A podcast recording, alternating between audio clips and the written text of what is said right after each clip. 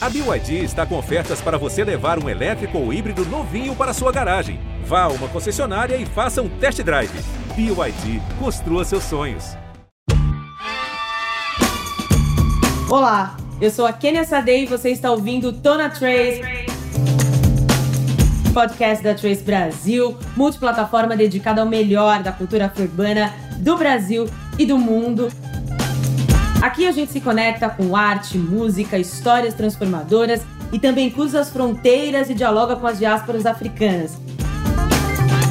Aqui do meu lado, no time da Trace Brasil, o influenciador digital AD Júnior e Alberto Pereira Júnior, diretor do Trace Trends, a nosso show de variedades. Gente, como vocês estão?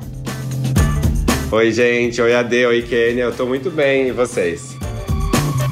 Eu também tô ótimo, tô muito mais feliz agora que a gente tá conversando e tô muito animado para esse podcast. Vai ser demais, é sempre um prazer ter vocês aqui comigo. Seja bem-vindo, seja bem-vinda. O Tona Trace começou. começou.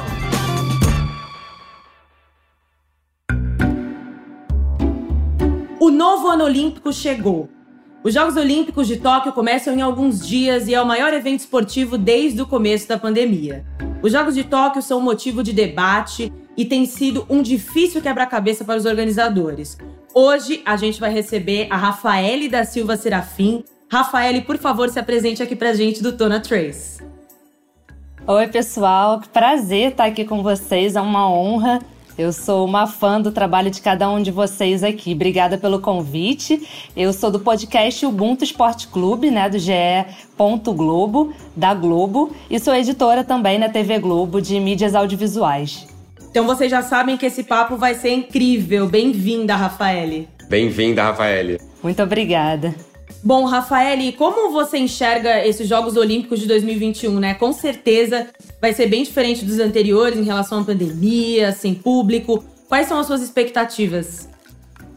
É, sem dúvida, né? Vai ser uma Olimpíada totalmente diferente por tudo isso que você já falou. E também por conta da pandemia, a preparação desses atletas, né, já foi muito diferente porque os campeonatos foram paralisados, quando retomaram, já retomaram muito depois. Então, assim, para alguns atletas que estavam lesionados, que de repente não iam conseguir participar da Olimpíada em 2020, isso colaborou um pouquinho, né? Se é que a gente pode dizer que tem alguma coisa boa na pandemia. E também para os atletas que ainda não tinham seu melhor tempo, né? Conseguiram um pouco mais de, de espaço para treinar, para conseguir se dedicar. Porém, sabemos das dificuldades que a maioria dos atletas teve, né? Que foi no sentido de não ter onde treinar. Muitos deles não tinham como continuar esse treinamento dentro de casa, né?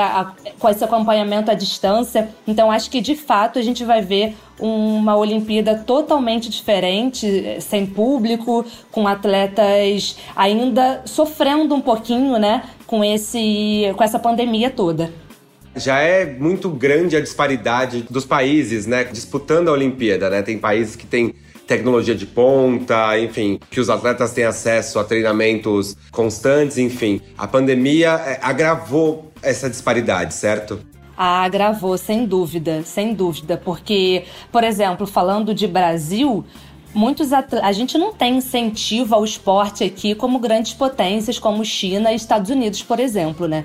Então os nossos atletas relataram assim várias vezes o quanto estava sendo difícil ficar esse tempo sem competir, sem viajar, sem, sem conseguir treinar, né, com a intensidade que eles estão acostumados a treinar. Então, sem dúvida, assim, a, a pandemia em todos os setores ela mostrou essa disparidade social absurda e a gente sabe que quando a gente fala de classe social, principalmente aqui no Brasil, a gente está falando de pessoas pretas sendo prejudicadas nesse processo, né? E você falou agora, né, de pessoas pretas sendo prejudicadas nesse processo. A gente está no Júlio das Pretas e a gente sabe que as mulheres pretas atletas têm desafios maiores na trajetória, né? A gente trouxe o depoimento da brasiliense Moara Ribeiro, diretora do Afro Latinas e produtora executiva do Festival Latinidades, que celebra o Dia da Mulher Negra Latino-Americana e Caribenha, comemorado no dia 25 de julho. 25 de julho se comemora o Dia da Mulher Negra Latino-Americana e Caribenha. E para entender a importância, a magnitude dessa data, é também muito importante dar uns passos atrás e entender é, o que nos traz aqui, né? Em 1992, foi realizado o primeiro encontro de mulheres negras da América Latina e Caribe, que aconteceu na República Dominicana. Aqui no Brasil, no dia 2 de julho de 2014, foi sancionada a lei que institui o Dia da Mulher Negra, Latina e Caribenha, em homenagem a Teresa Benguela. Tudo isso acontece sendo fruto de uma mobilização do movimento de mulheres negras e nós, do Instituto Afro-Latinas, do Festival Latinidades, estivemos presente, é, participando desse movimento. Para nós, é um posicionamento político reforçado anualmente o nosso festival ser um marco que acontece sempre no dia 25 de julho. A realização do festival, ela também é sobre reivindicar o direito, né? O direito de usufruir das riquezas que foram produzidas por mãos negras. O direito e de compartilhar os nossos saberes, que vão para muito além dos saberes acadêmicos, né? Os saberes do dia a dia, os saberes das construções, os saberes ancestrais, olhando para frente e para trás o tempo todo. Então, o 25 de julho, para nós, é a representação de toda essa construção. É um marco histórico anual. É a presença desse encontro, dessa reunião, dessa produção de tantas vertentes de arte, de conhecimento ancestral, os saberes e fazeres que são nossos todo ano, no 25 de julho. E o ideal é que isso de fato ganhe cada vez mais força. É o que a gente quer. Tanto Latinidades como todas as outras iniciativas que nasçam no dia 25 de julho, que nasçam em novembro, que nasçam todos os dias do ano. No dia 31 de agosto. Que todas essas ações, que todos esses lugares que são nossos sejam resgatados, sejam conquistados, sejam compartilhados não poderia falar sobre Olimpíada e sobre esporte sem fazer uma reverência a Melania Luz, que é a primeira mulher negra que representou o Brasil em uma Olimpíada, e reverenciando também tantas como ela que vieram antes, vieram depois e virão depois, nos representando dentro do esporte, ocupando lugares que parecem que são distantes por essa força contrária que acontece mas é muito importante que a gente reforce aqui que as mulheres negras precisam de oportunidade para ocupar espaços como esse. E a gente fala sobre o desmonte da cultura, né? Sobre essa, esse sucateamento da cultura e o esporte vive também esse movimento. Ainda mais quando a gente fala de mulheres negras e esse tema ele me lembrou de, um, de uma história que eu vi muito recentemente, que eu acho super legal de compartilhar com vocês, que e espero que gere essa curiosidade de vocês irem procurar também. Eu tive acesso à história da Carol Barreto. Carol Barreto ela fez um uniforme homenageando Aida dos Santos, que é uma mulher incrível, colecionadora de medalha, que dedicou sua vida inteira ao esporte mas que não teve uniforme e não teve investimento, não teve reconhecimento. E aí a Carol, em parceria com uma marca, ela cria essa ação chamada O Uniforme que Nunca Existiu e homenageia uma série de histórias de superação em todo o país, trazendo para luz do debate essas histórias.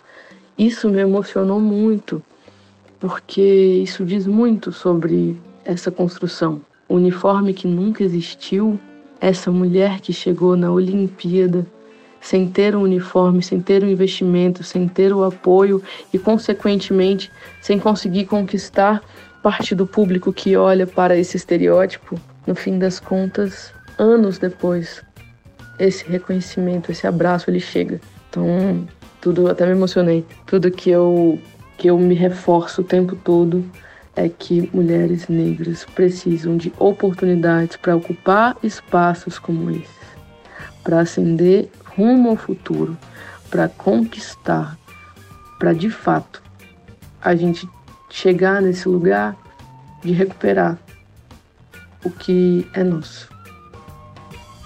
Moara, muito obrigada pela sua participação. A Moara, além do trabalho no Afrolatinas, ela é cantora e ela ganhou o primeiro lugar na última edição do Rootstock, que é um festival francês de música, em Château de Pomar, em julho. Parabéns, viu?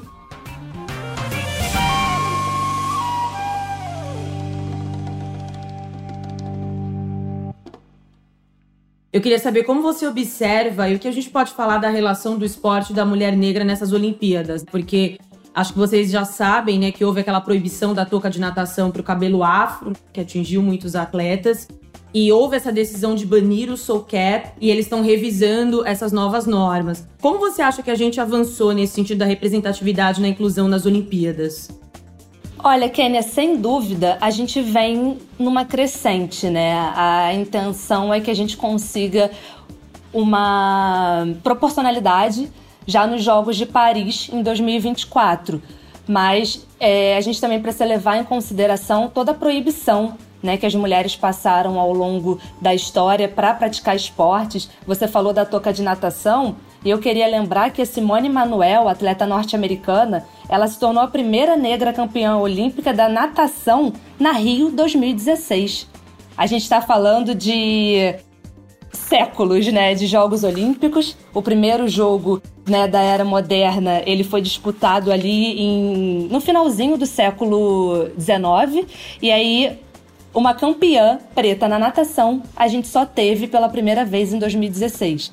Então, acho que o caminho, assim, ele ainda é muito longo, ainda falta oportunidade, falta patrocínio. A gente precisa envolver a mulher né, em toda essa, essa estrutura porque não adianta, assim, não vai ter um monte de, de Simone Biles, não vai ter um monte de Serena Williams. A gente precisa olhar para as mulheres que também não são só o fenômeno. E que para elas serem um fenômeno, a gente precisa que elas tenham apoio, tenham treinamento de base, tenham patrocínio, né? Porque tenham todas as garantias que elas possam é, ficar grávidas se, se, quiserem ficar grávidas, sem que a carreira seja jogada é, fora, porque é o que acontece, né, muitas das vezes.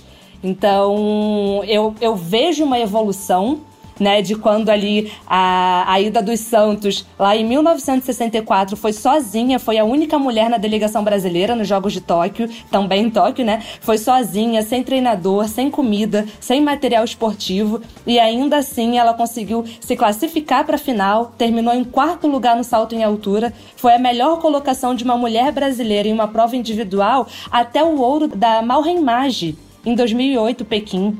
Então, assim, é, muita coisa já mudou, né? Mas a gente ainda precisa é, percorrer esse caminho e continuar sendo resistência.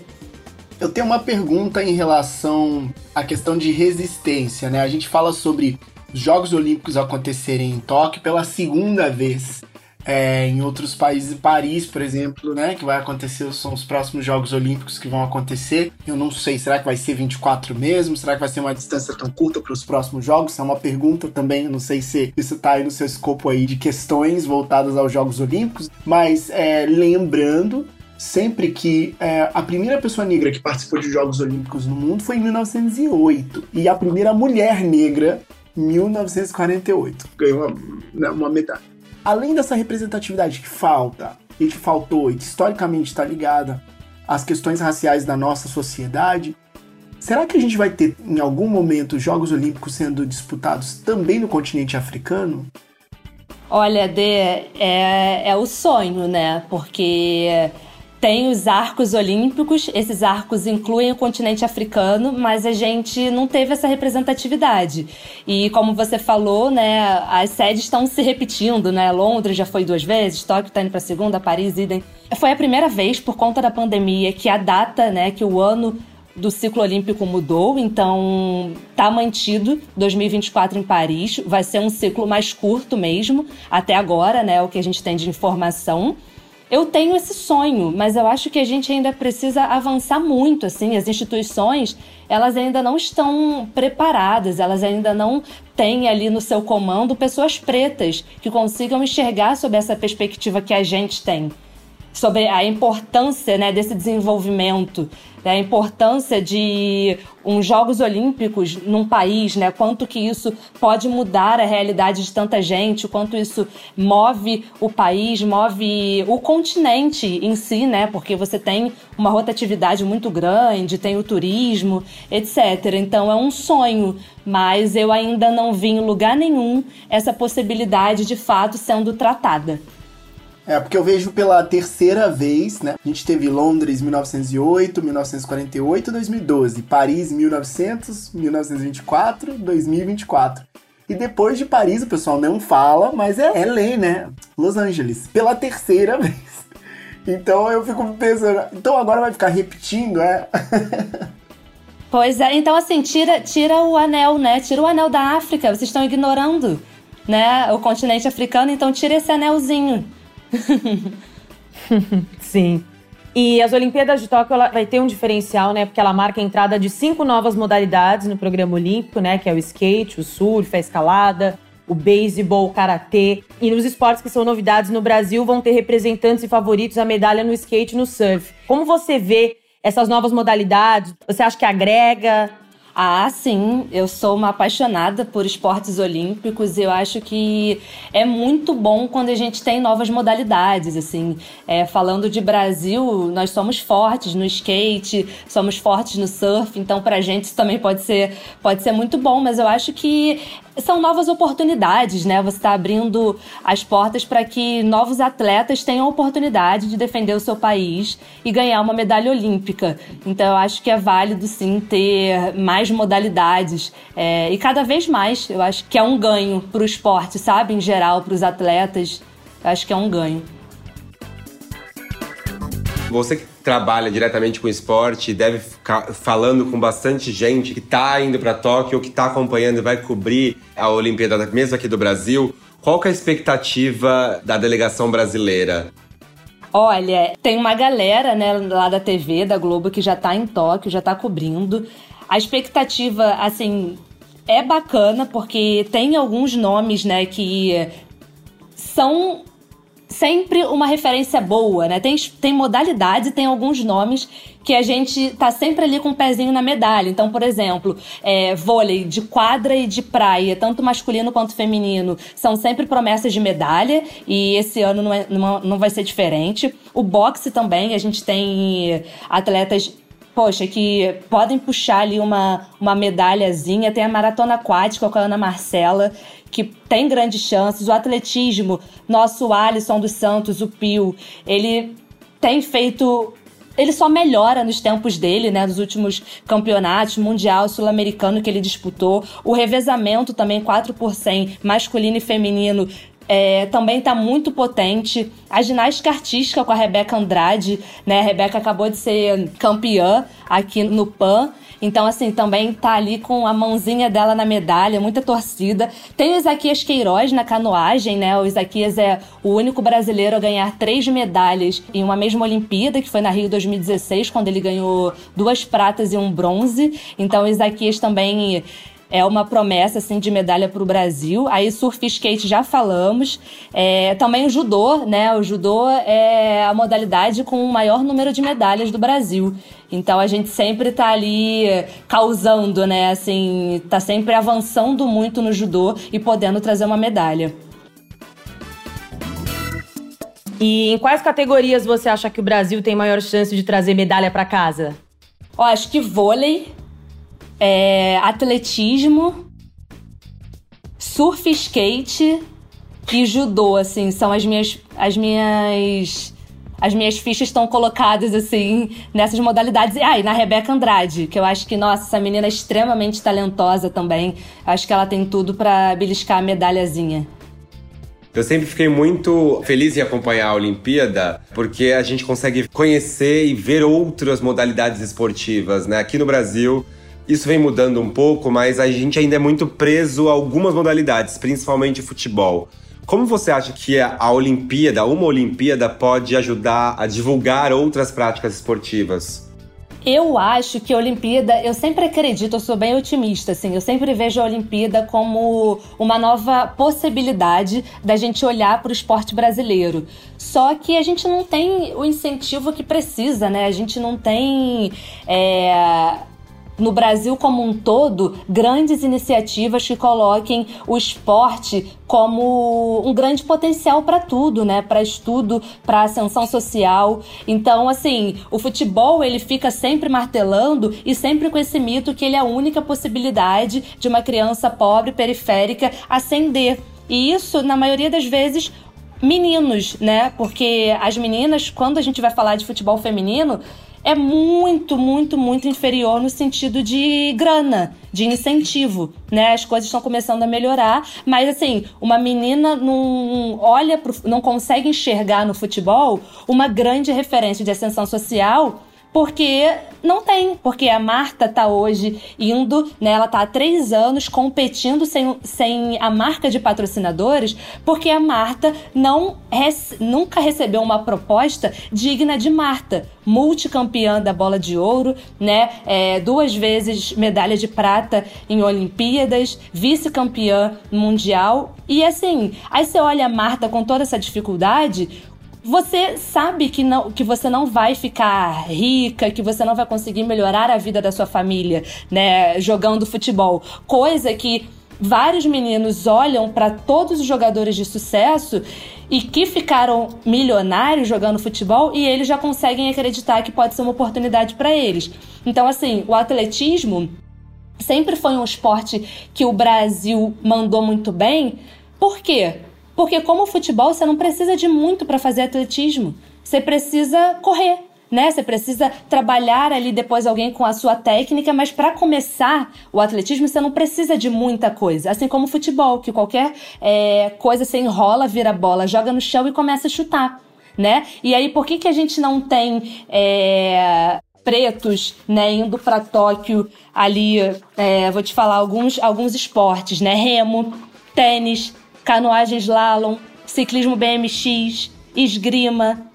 É, por que, que a gente não tem pretos indo no hipismo, no remo, na vela?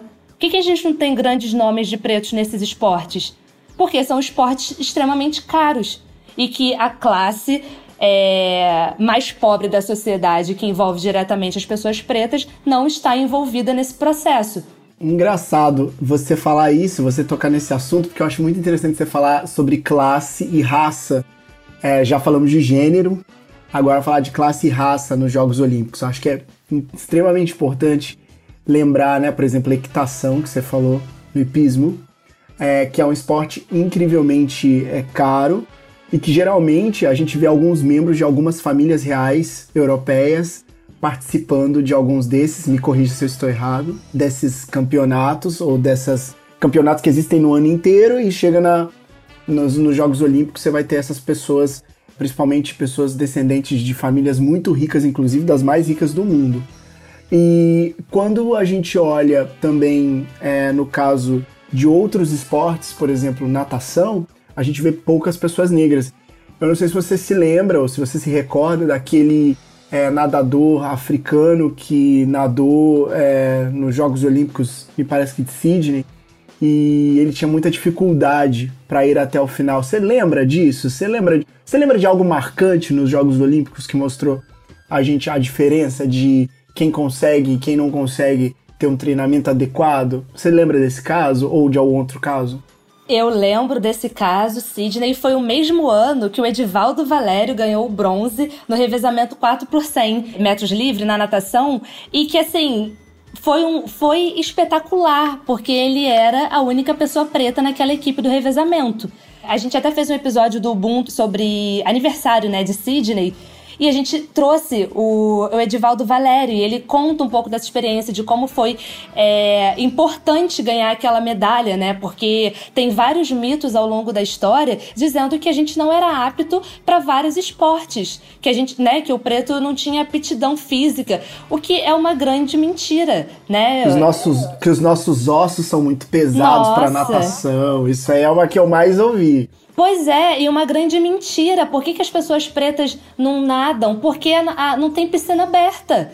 Porque para você nadar, você precisa estar num clube. Uhum. Entendeu? Então, assim, é por isso, sabe? Não é porque, ah, não sabe. Foi o que eu falei anteriormente. Se o atletismo, é, se o futebol, se, você, se são esportes que você consegue é, ter uma facilidade para começar a praticar, você vai, você vai fundo, você vai longe e realmente você vai desenvolver um talento para isso. Mas é porque você precisa de pouco para praticar. Né? Eu queria até lembrar que a primeira participação do Brasil foi em 1920 na Antuérpia. E a nossa primeira medalha de ouro veio de um preto, o Guilherme Paraense, do tiro esportivo, tiro rápido. Na, é, e aí foi a única medalha de ouro nessa modalidade até os dias de hoje. Nenhum nenhuma outra pessoa conseguiu ganhar uma medalha de ouro no tiro esportivo para o Brasil e muito menos uma pessoa preta. E por que, que o Guilherme Paraense conseguiu, na época, é, ganhar no tiro esportivo? Porque ele era tenente do exército. Porque hoje, quem vai praticar tiro? Que também é mais uma modalidade extremamente cara. Você precisa de um lugar muito específico, de um material muito específico para praticar, né?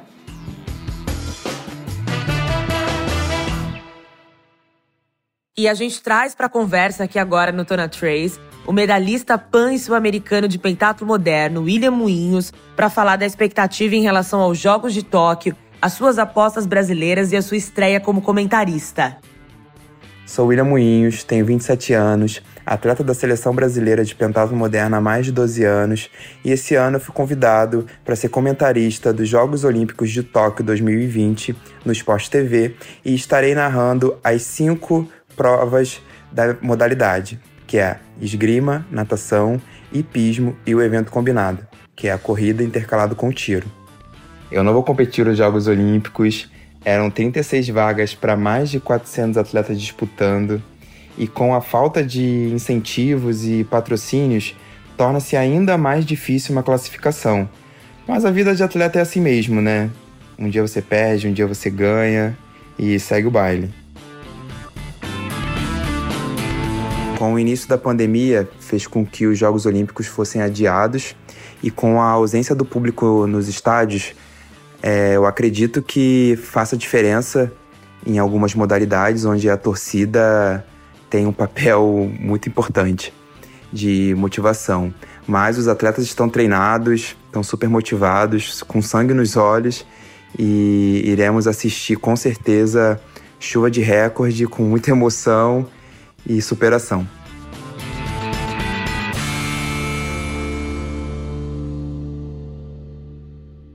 Eu sou um apaixonado por Jogos Olímpicos desde criança. E o primeiro jogo olímpico que eu me lembro, que eu assisti, que eu acordei cedo para ver a abertura dos Jogos, foram os Jogos Olímpicos de Sydney, na Austrália. Me lembro vagamente dos Jogos de Barcelona, da abertura, e eu sou fascinado pela abertura, eu sei tudo da abertura. E aí eu queria te perguntar, o que, mais te fascina nos Jogos Olímpicos e qual foi a primeira vez que você começou a prestar atenção nesse evento? Olha, eu sou extremamente apaixonada por esportes olímpicos também. Meu, a minha primeira Olimpíada acompanhando também foi em 2000.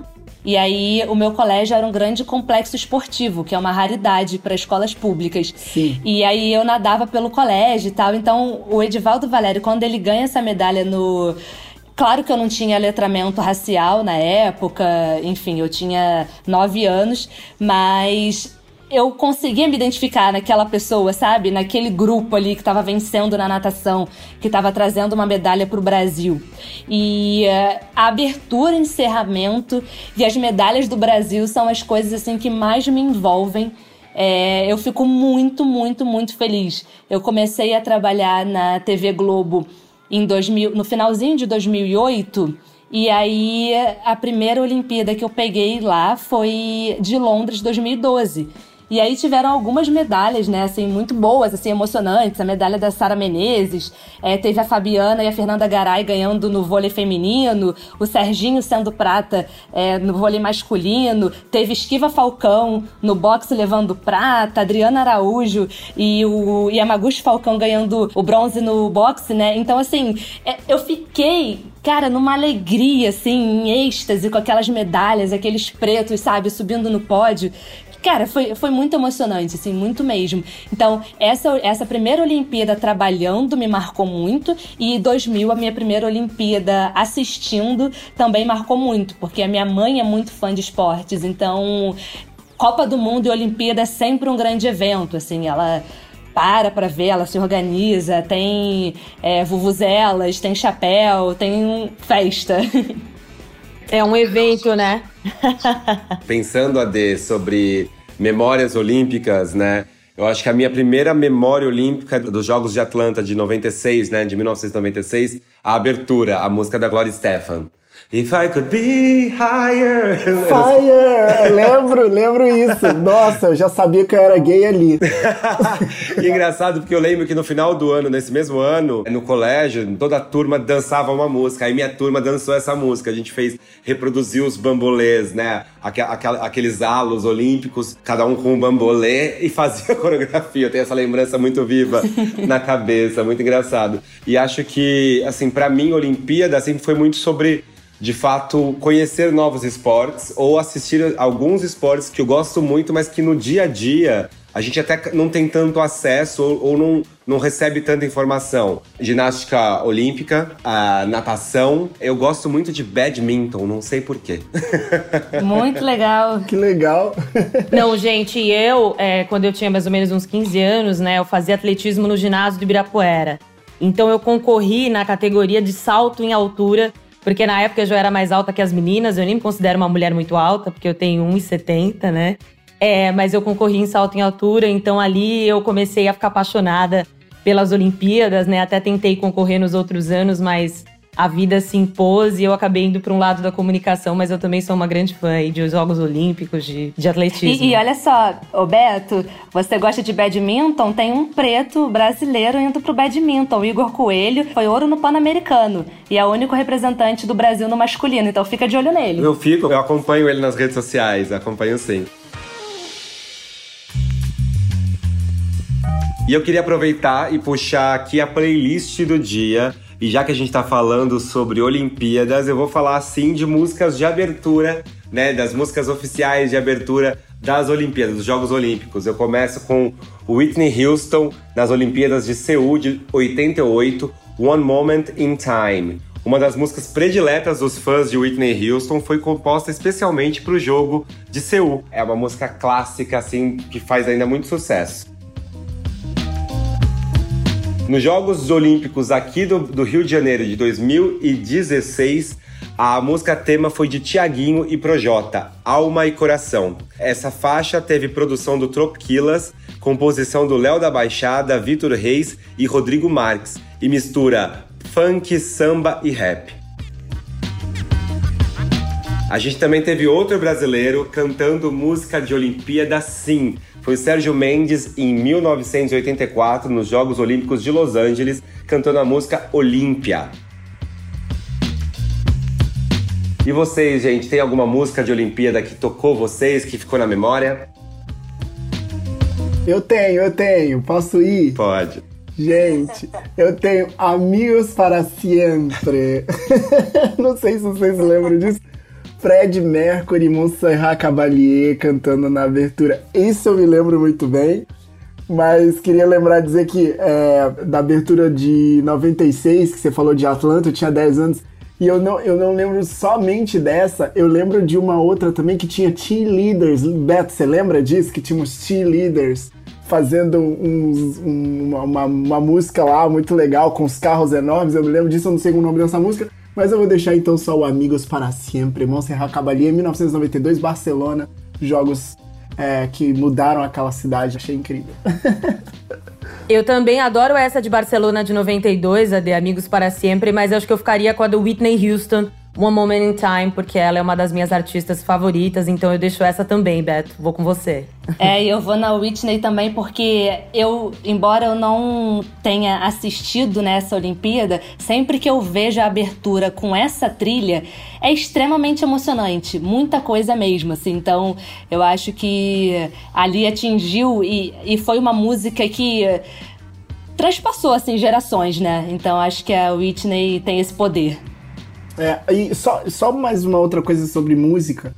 Tem uma coisa muito interessante que a Rafael falou de, de fechamento, né? Também eu gosto muito de abertura e encerramento. É, no encerramento de Londres eu achei muito emocionante o sorriso, porque geralmente faz uma mini apresentação do que vai ser no próximo ano, e ele dançando, sambando lá no meio lá do estádio olímpico de Londres, que eu depois eu até fui lá com meu irmão, por incrível que pareça. E por último, uma coisa sobre encerramento, eu achei muito emocionante o encerramento das Olimpíadas do Brasil com as escolas de samba, todo mundo. É, eu infelizmente não pude estar no Brasil na época, mas eu fiquei, eu achei aquilo tão bonito, eu, eu, eu achei emocionante assim.